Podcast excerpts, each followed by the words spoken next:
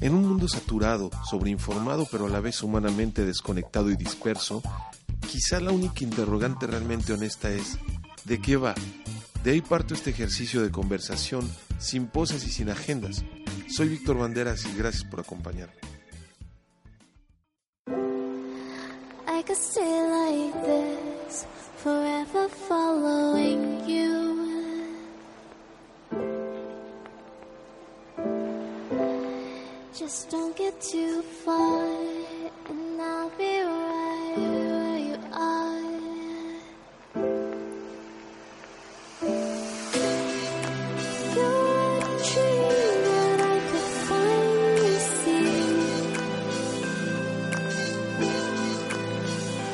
Hola, ¿cómo están? Bienvenidos a De qué va, otro capítulo, termina la semana eh, y bueno, no pude subirlo el viernes, eh, pero no quise que terminara la semana sin, sin cumplir con el capítulo eh, como un compromiso personal.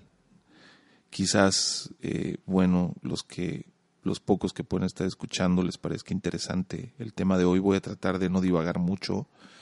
Este, espero que, que permanezcan conmigo y que vayamos juntos, pues, viendo cómo se desarrolla esto, ¿no? La verdad es que a mí me encanta, es un proyecto que, es muy interesante el, el, el, hilar ideas, el desarrollar la conversación también, eh, que yo creo que pues todos lo deberíamos de intentar en algún momento, ¿no? Estar en contacto con los pensamientos, tener de repente un soliloquio de vez en cuando, ¿no? Para, pues como para desentumir esta cuestión eh, de, la plática, de la conversación, del desarrollo de ideas. No necesitas ser un experto en algo para poder dar tu punto de vista. Eh, sin embargo, tiene que tener algún valor, ¿no? Tiene que haber un valor, tiene que, que aportar eh, un pensamiento, eh, si no original, pues por lo menos un enfoque personal en el cual quizás, con el cual quizás alguien se siente identificado, esté de acuerdo conmigo o no. pues los invito a comentarme próximamente voy a estar poniendo también las redes sociales del, del podcast, que somos poquitos todavía, pero les agradezco a los que han escuchado. hemos tenido cerca de 40 escuchas de estos dos primeros capítulos. Y bueno, yo sé que no es nada en términos, eh, en el gran, eh, en el gran mundo, en la gran estratosfera de la comunicación, de la información, etcétera. Pero no es la finalidad tampoco, eh, la verdad que... Y de esto, a esto voy con el tema, ¿no? La creatividad y cómo eh, pues muchas veces nos da miedo expresarnos, nos da miedo eh, el, el, pues el identificarnos como seres creativos, lo complejo que es el término, cómo se nos escapa a veces, ¿no? Muchas veces, eh, pues cuando nos, hablan de una persona creativa, nos viene a la mente todo menos nosotros. ¿no? nos figuramos o nos, no sé, pensamos en alguien que conozcamos que es muy extrovertido, que es, que es muy, eh, pues aporta mucho en las pláticas, ¿no? que admiramos probablemente, o pensamos en un músico famoso, pensamos en un eh, gran publicista, en un copy, no sé. Eh, o, pero fíjense cómo tendemos a, estereotipar. ¿no? Te hablan de, de, un rockero y piensas en alguien de pelo largo, con aretes, con tatuajes. Y te hablan de un científico o de un programador y pues te imaginas a alguien con lentes, ¿no? metido en su laboratorio, en su computadora todo el día. Y pues estos refuerzos estereotípicos, pues también la misma cultura te los va imponiendo, ¿no? Los programas de televisión, eh, el cine, ¿no? No, lo, no es nada fuera de lo común, simplemente hay que estar alertas de que también la generalización eh, no es muy buena, ¿no? hay que ver todo en su justa medida y bueno, la creatividad, si tú eres alguien que, que, que le gusta escribir, que le gusta crear, como mucha gente que conozco le da miedo de, de mostrarlo porque no va a ser yo mismo incluso, ¿no? de hecho esto es parte de este podcast, de ese ejercicio de de, de, sacar un poquito lo que, lo que debía haber hecho quizás hace mucho tiempo. Yo soy compositor, de hecho esta semana hice una canción nueva. La voy a subir a mi página victorbanderas.com por si quieren checar. Tengo ahí un link a mi SoundCloud. He subido algunas canciones. Pero a lo que voy con esto es que justamente estaba platicando con un amigo ayer que como nosotros mismos muchas veces nos ponemos esos bloqueos, nos ponemos esas limitaciones, porque no nos creemos lo suficientemente buenos. Digo, no tenemos que ser el siguiente eh, Picasso, el siguiente Beethoven o Mozart para, para poder sacar al mundo. ¿no? Muchas veces el mostrar y el feedback y la retroalimentación son lo que nos ayuda a crecer. No dudo y hay, conozco talentos natos, talentos increíbles, que parece que tienen una facilidad sobrehumana para crear, que parece que tienen una, una visión, ¿no? son de otro planeta porque qué fácil se les hace hacer cosas, escribir, ¿no? cuando a nosotros nos cuesta más trabajo, pero como todo trabajo, la creatividad también requiere inversión, requiere inversión de tiempo, inversión de pues de emociones, de pensamiento, de, de conciencia incluso. Entonces, bueno, pues este podcast eh, realmente eh, lo que quiero invitarlos, voy a dejarles por ahí unos links eh, sobre unas lecturas de creatividad interesantes, es invitarlos que, que sean creativos, que no tengan miedo y también pues obviamente quizás juntos recorrer cómo se ha desarrollado este término que se nos escapa muchas veces, ¿no? Es muy abstracto, es un término que a veces hasta asusta, ¿no? Porque bueno, nosotros muchas veces eh, en la misma sociedad nos impone eh, el estilo de vida productivo, de resultados, de mérito, meritocrático, ¿no? Que está pensado para no dar cabida tan fácilmente a la creatividad, sino para seguir ciertos, ciertos parámetros que vayan eh, por un camino que, pues, que es una tendencia, ¿no? De producir, producir capital, producir dinero y eso te va a dar la felicidad y trabaja para obtener beneficios. No estoy, no estoy peleado con eso. De hecho, el otro día estaba, eh, me llegué a, a, un podcast y unos videos eh, interesantes sobre un personaje, una persona que se llama eh, Diego Dreyfus, ¿no? Eh, por ahí escúchenlo, es un, es un tío que, es un tipo que habla sin pelos en la lengua, ¿no? Como dicen ahí, la neta, ¿no? Habla la neta, habla eh, como si estuviera platicando con tu cuate. Obviamente es un, es un conferencista, un conferencista con mucha experiencia, ¿no? Eh, no le cuesta trabajo relacionar las ideas, expresarlas, lo primero que le viene a la mente, que es lo deseable, ¿no? Quizás. Eh, entonces habla él del dinero, ¿no? De una, un, un, concepto contraintuitivo que es el dinero te hace feliz, ¿no? Él, él, él, te habla de cómo el dinero es como una relación, tu relación con el dinero, ¿no? Que, que si el dinero lo, te parece algo como, como feo, como malo, pues se va a alejar de ti, ¿no? Así como una persona cuando, cuando hablan mal de una persona, cuando no te gusta alguien, pues se aleja, ¿no? Entonces, está interesante. Les voy a dejar el link de YouTube, porque la verdad es que vale la pena, es un, es un punto de vista diferente. Entonces a esto voy con, con que la sociedad te empuja hacia ciertos, hacia cierta línea, pero hay que verlo con creatividad, hay que tenemos que relacionarnos, tenemos que salir un poquito, escaparnos, ¿no? De, de, esa marea de, lo cotidiano y de tratar de, expresarnos sin miedo, ¿no? Tratar de expresarnos sin miedo, tratar, ya sea que te guste hacer alguna actividad artística o que seas creativo en otro, en otro tipo de cosas. Entonces, bueno, lo que realmente eh, quería es ah, pues leerles algunas definiciones y desarrollarlas y cómo ha ido cambiando en el contexto ¿no? histórico las primeras definiciones de los años 40, ¿no? Te habla de, por ejemplo, les voy a leer, el pensamiento productivo consiste en observar y tener en cuenta rasgos y exigencias estructurales. Esto, ¿qué nos dice? Pues mira, nos habla mucho de productividad, nos habla mucho de rasgos estructurales, ¿no? El estructuralismo que es una, eh, pues es un enfoque que trata son un sistema de partes que están relacionadas, ¿no? es una estructura. Y es algo que estaba muy en boga en los años 40, 50, ¿no? Los, las estructuras jerárquicas, eh, venimos de, de, esta producción en masa, de, del milagro americano, ¿no? Entonces, eh, esto nos lo dice en 1945, de ahí Ya en los años cercanos a los años 60 nos, hablan de el encuentro del hombre intensamente consciente con su mundo.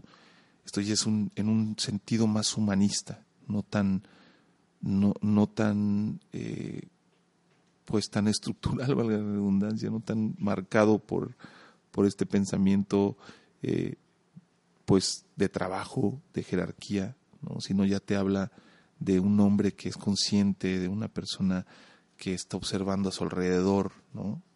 Y cómo se relaciona esto con la creatividad, pues el hecho de que lo que tú observas lo transformas y surgen nuevas ideas, ¿no? las personas creativas son personas que observan, son personas que, que toman características aparentemente desconexas y, sacan algo diferente. Si no, eh, el hilo negro, pues sí, cosas que, pues que no estaban ahí antes. En los 60 ya se hablaba que la creatividad era la habilidad de producir formas nuevas y reestructurar situaciones estereotipadas. Todavía se lee por ahí un poco de, las estructuras, ¿no? del estructuralismo, pero ya se habla más de las formas, ¿no? Se habla de estereotipos, de romper paradigmas, que nos acerca un poquito más al concepto que se tiene actualmente. Estamos hablando de los 60, ¿no? De épocas muy convulsas. Eh, todos estos son términos que se han acuñado en Estados Unidos, que pues en muchas, en muchas áreas, pues, eh, en muchas áreas eh, de humanidades ¿no? van a la cabeza tratando de entender ciertas cosas. No digo que sean mejores, pero pero pues son los que muchas veces sientan el parámetro, ¿no? Los franceses también, ¿no? Mucha, mucho estudio, Sartre, eh, no sé, Lacan, cosas así. Nos dice Freud, de hecho en los 60, hablando de un austriaco, en el 63, la creatividad se origina en un conflicto inconsciente, como era de esperarse de Freud. La energía creativa es vista como una derivación de la sexualidad infantil sublimada y que la expresión creativa resulta de la reducción de la tensión miren, o sea, bueno, quien no esté familiarizado con Freud, pues bueno, realmente Freud nos habla en gran medida de, de los, eh, del subconsciente, de cómo se relacionan eh, todas las experiencias sexuales inconscientes en, pues ya en la adultez, de, una manera pues que, que, definen, nos definen en, determinado carácter. ¿no? Entonces él habla de una reducción de la tensión, como esta como esta consecuencia ¿no? de, de, estos, de estas tensiones infantiles, ¿no? de, esta, de estas eh, tensiones sexuales. ¿no? Ya es un poco más complejo, pero nos sigue hablando de una energía creativa ¿no? y nos habla de cómo eh, transforma, ¿no? transforma un entorno. Siempre hablan de transformación en diferentes, en el fondo hablan de lo mismo. Y ya nos si nos vamos más adelante, si nos vamos a los setentas, ¿no? Estamos hablando, eh, por ejemplo, de Bono, que es también un escritor que ha, pues se ha metido mucho en, lo que es el pensamiento lateral. De hecho, creo que es quien, quien inventó el término de pensamiento lateral. Y él nos habla de, es una aptitud mental y una técnica de pensamiento. Entonces ya estamos hablando de algo, pues un poquito más eh, orientado hacia la mente, hacia cómo funcionan eh, los procesos mentales, ¿no? Ya no tanto en relación con el trabajo, en relación con en relación con el mundo como tal, en la estructura de la sociedad, sino como desde adentro, desde la mente, desde el pensamiento, ¿no? En los años 70 que es pues fueron fue una década de mucho de muchos descubrimientos, de muchos avances, ¿no? en, en en términos y en términos psicológicos, en, investigaciones sobre la mente humana. Eh, también nos hablan en esa década que es uno de los medios principales que tiene el ser humano para ser libre de los grilletes, no solo de sus respuestas condicionadas, sino también de sus decisiones habituales. Entendiendo el contexto de todas las revueltas en los setentas, toda esta represión del gobierno, la guerra de Vietnam, etcétera, ¿no? Entonces, cómo eh, lo que se llama el Zeitgeist, que es eh, pues el ánimo del mundo en determinada época, ¿no? Cómo se refleja en los términos, cómo, cómo influye, ¿no? Y bueno, nos acercamos un poquito más a, al término actual, ¿no? Eh, dicen en los noventas que es la capacidad de actitud para generar ideas nuevas y comunicarlas. ya hablamos de siempre de lo mismo, ¿no? De generar ideas nuevas. Ese es el, el, común denominador de estos términos que por momentos más complejos como Freud, ¿no? relacionados con el inconsciente, con sexualidad reprimida, etcétera, liberar tensiones, a hablar ya de comunicación, hablar de actitud y de capacidad, ¿no? En los noventas, cosas que pues que no se, que no se hablaban tanto en, los, en las décadas anteriores. Pues para llegar al, al final, para llegar a, a los 2000, que nos dice que es, nos habla de espíritu creativo, eh, esa musa esquiva de las buenas y a veces geniales ideas. Bueno, eso es algo un poquito más poético, pero por ejemplo, nos dice Garner en, en el año 99, la creatividad no es una especie de fluido que pueda manar en cualquier dirección. La vida de la mente se divide, se divide en diferentes regiones que yo denomino inteligencias, como la matemática, el lenguaje o la música. Y una determinada persona puede ser muy original e inventiva, incluso iconoclásticamente imaginativa, en una de esas áreas sin ser particularmente creativa en ninguna de las demás. Y esto, bueno, nos habla de, de cómo un término que sea, términos que se han, se utilizado a partir de los años 2000, ¿no? los diferentes tipos de inteligencia, que cada persona eh, se desarrolla en, en, determinada área, ¿no? la inteligencia matemática, la, inteligencia espacial, la inteligencia eh, creativa, la inteligencia, la inteligencia social, incluso la inteligencia emocional. Entonces, bueno, como la, la creatividad abarca tantos ámbitos y esto pues nos da una idea de, de, cómo de cómo los seres humanos, cómo hemos tratado la sociedad de, de, definir lo que es la creatividad, que para mi gusto pues no del todo, ¿no? no se ha logrado del todo, es algo sumamente abstracto, es algo sumamente eh, que se nos escapa, sin embargo lo tenemos, lo hemos tenido siempre. Y pues es, realmente es, es, es el comentario que yo les quería hacer es la plática que quería tener con ustedes, pues invitarlos a que piensen un poquito más, que desarrollen su término, su concepto de creatividad. Y que no les dé miedo, que no nos dé miedo, que no nos dé miedo a, a mostrarnos al mundo, a mostrar lo que podemos hacer, que el mundo lo juzgue, que y si la gente quizás no aprecia lo que haces, pues síguelo intentando, síguelo intentando, si a ti te gusta, adelante, no te dejes vencer tampoco por las críticas de una manera tan fácil, ¿no? Ese es mi consejo y espero, bueno, que hayan disfrutado un poquito de este capítulo eh, esta semana. Y bueno, vamos, seguimos desarrollando, tratando de ejercitar este experimento.